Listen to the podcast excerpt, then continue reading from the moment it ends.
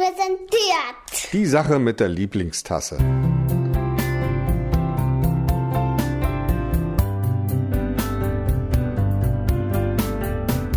Einfach irre, oder? Was man manchmal so für komische Träume träumt.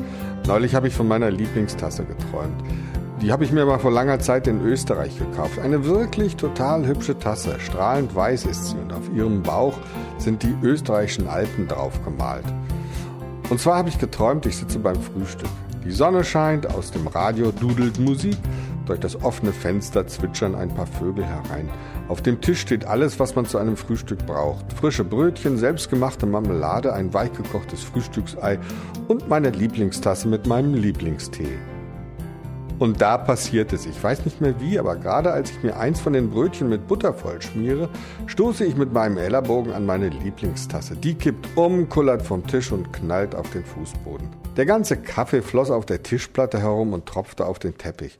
Meine Tasse lag unterm Tisch, war zwar nicht ganz und gar kaputt, hatte aber doch einen Sprung von oben bis unten. Ich war vielleicht bedient. Jetzt habe ich überlegt, soll ich erstmal den Kaffee wegwischen oder mein Brötchen zu Ende schmieren?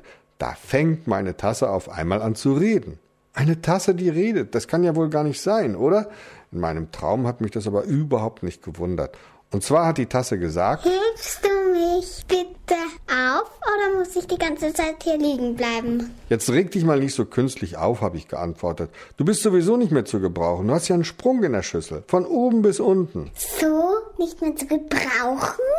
Mir reicht, ich hau ab. Und damit stellt sich die Tasse auf und wackelt aus meiner Wohnung. Ich habe dann nicht mehr bei mir weiter geträumt, sondern bei meiner Tasse. Und die war ziemlich sauer. Ohne nach rechts und links zu schauen, ist sie wütend durch die Straßen gewackelt. Schließlich ist sie stehen geblieben und hat überlegt, was sie jetzt machen soll. Da sieht sie in einem Schaufenster lauter Dinge, die sie brennend interessieren. Der Laden, zu dem das Schaufenster gehört, ist nämlich ein Geschirrladen. Da standen lauter andere Tassen herum, Kaffeekannen, Tortenheber, Spaghettizangen, Gläser, Suppenschüsseln, Backformen und so weiter und so weiter. Und auf einmal entdeckt meine Tasse ganz hinten in einer Ecke eine Untertasse. Eine weiße Untertasse mit einem herrlichen Blümchenmuster drauf. Meine Tasse ist vom ersten Moment an hin und weg. Ihr Herz buppert ganz aufgeregt und in ihrem Bauch, da kribbelt es, als würden da lauter Schmetterlinge drin rumflattern. Ganz klar, das war Liebe auf den ersten Blick. Meine Tasse hat an die Fensterscheibe geklopft und als die geblümte Untertasse zu ihr hingeschaut hat, hat sie gewunken und gesagt, Hey du, komm mal raus. aber die Untertasse hat mit den Schultern gezuckt und gemeint, dass das nicht geht und wenn schon, dann solle die Tasse lieber reinkommen. Du sollst rauskommen. Nein, das geht nicht, du musst reinkommen. Du musst rauskommen. Nein, du reinkommen. Nein, du sollst rauskommen. Nein, reinkommen. Also gut, hat sich die Tasse gesagt, dann gehe ich eben rein. Sie betritt den Laden und geht zu dem Verkäufer. Guten Tag, ich möchte bitte die Untertasse aus dem Schaufenster haben. Der Verkäufer hat sich natürlich gewundert. Entschuldigung, hat er gesagt, aber was will denn so ein altes Geschirr wie Sie mit so einer schönen neuen Untertasse? Das geht Sie überhaupt nichts an. Schon gut, schon gut, sagt der Verkäufer. Jetzt regen Sie sich mal nicht so künstlich auf, ich hol sie Ihnen ja schon.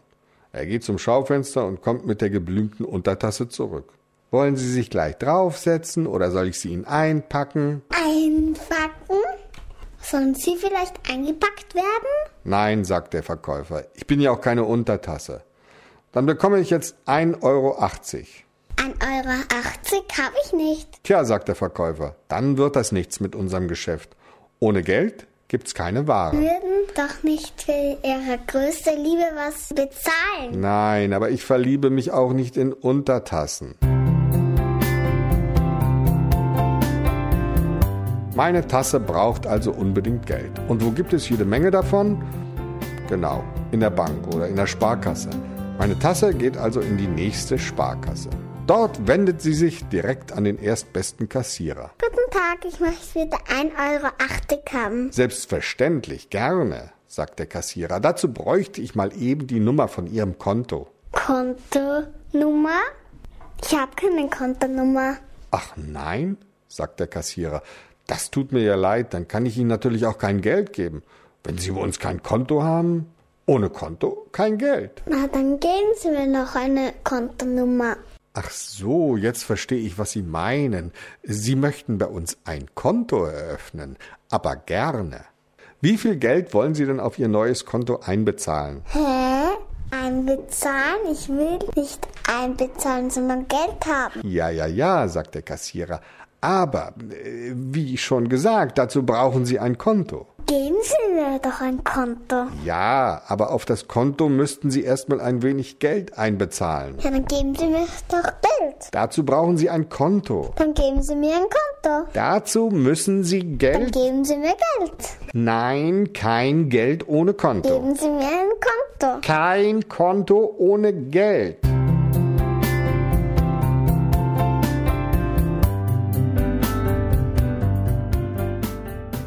So geht es also nicht. Wie kommt man normalerweise zu Geld? Durch Arbeit, ganz klar. Aber wo kriegt meine Tasse jetzt Arbeit her? Zufälligerweise kommt sie an einem großen Haus vorbei. Draußen hängt ein Schild. Arbeitsamt. Vielleicht gibt's da drin ja Arbeit, denkt meine Tasse und geht rein. Überall stehen Leute rum und warten. Meine Tasse kurft einfach mal ins nächste Büro. Guten Tag, ich möchte bitte gerne Arbeit haben. Tja, das wollen alle. Waren Sie denn schon mal bei uns? fragt der Arbeitsamtbeamte und guckt ziemlich mürrisch. Was ne Frage. Im Arbeitsamt, da war meine Lieblingstasse ja wohl noch nie. Na gut, dann müssen wir erst einmal Ihre Personalien aufnehmen. Name? Tasse. Aha. Vorname? Tasse. Aha. Beruf? Tasse. Aha. Ich lese noch mal eben vor. Sie heißen also Tasse Tasse und sind von Beruf Tasse, richtig? Und äh, was haben Sie sich denn so vorgestellt? Als was oder wo wollen Sie denn arbeiten? Als Tasse. Ja, ja, natürlich. Das hätte ich mir ja denken können. Ich sehe da gerade, Sie haben ja einen Sprung in der Schüssel. Das ist natürlich schlecht. Ich meine, wo wollen Sie denn in Ihrem Zustand noch arbeiten? Vielleicht in einem Kindergarten. Ja, das könnte Ihnen so passen. Stellen Sie sich mal vor, die Kinderchen sind gerade beim Frühstücken und da gehen Sie ganz kaputt und liegen dann als Scherben herum und die armen Kinderchen sind vielleicht gerade barfuß und dann? Nein, nein, nein, nein, das können wir nicht verantworten. Am besten kommen Sie in einem halben Jahr noch mal wieder. Vielleicht ist der Sprung bis dahin ja wieder zugewachsen.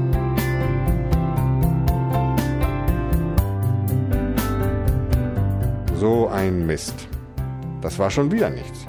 Jetzt war meine Tasse mit ihrem Latein am Ende. Ganz traurig hat sie sich auf eine Parkbank gesetzt und wusste nicht, was sie machen sollte. Da sieht sie in einem Papierkorb neben der Bank eine alte Zeitung. Sie fischt die Zeitung heraus und liest die Schlagzeile auf der ersten Seite. Fliegende Untertasse gesichtet. So ein Quatsch, das gibt's doch gar nicht. Doch dann hat sie eine Idee. Sie nimmt die Zeitung, rennt zu dem Schaufenster von dem Geschirrladen und klopft an die Fensterscheibe. Hey, wach mal auf. Dann hält sie die Zeitung so an die Scheibe, dass die geblümte Untertasse die Schlagzeile lesen kann. Fliegende Untertasse gesichtet. So ein Quatsch, denkt die Untertasse. Das gibt's doch gar nicht. Aber dann versucht sie es doch mal. Und tatsächlich, ganz vorsichtig hebt sie ab. Es funktioniert. Sie schwebt im Schaufenster hin und her. Und vom Schaufenster fliegt sie in den Laden. Der Verkäufer ist natürlich alles andere als begeistert. Mach sofort, dass du wieder ins Schaufenster kommst, aber ein bisschen Dalli. Die Untertasse denkt gar nicht daran. Sie schwebt langsam auf den Ausgang zu. Der Verkäufer stellt sich wie ein Fußballtorwart vor die Tür und zischt An mir kommst du nicht vorbei. Aber die geblümte Untertasse gibt ein wenig Gas und dotzt dem Verkäufer mit vollem Schwung an den Kopf. Der hat jetzt eine Beule und die Untertasse einen Sprung von rechts nach links. Draußen hat sich meine Lieblingstasse dann auf die geblümte Untertasse draufgesetzt und ist mit ihr davongeflogen. Das war mein Traum, aber jetzt kommt's. Am nächsten Morgen wach ich auf und gehe in meine Küche, um mir mein Frühstück zu machen. Und wie ich meine Lieblingstasse aus dem Küchenschrank nehme, was muss ich sehen? Die hat einen Sprung von oben bis unten. Aber das ist noch nicht alles. Ein paar Tage später gehe ich durch ein Kaufhaus und komme an einem Grabbeltisch mit lauter Geschirr vorbei. Und was sehe ich da? Eine kleine weiße Untertasse mit Blümchen drauf. Die sah haargenau aus wie die in meinem Traum. Ich habe sie sofort gekauft. Ist ja klar, was sie gekostet hat. 1,80 Euro. Ich habe sie mit nach Hause genommen und zu Hause habe ich meine Lieblingstasse auf die Untertasse mit den Blümchen draufgestellt und den beiden einen Ehrenplatz in meinem Küchenregal gegeben. Und ob ihr mir das nun glaubt oder nicht, manchmal, wenn ich an den beiden vorbeigehe, da sieht meine Tasse so aus, als wenn sie total glücklich wäre.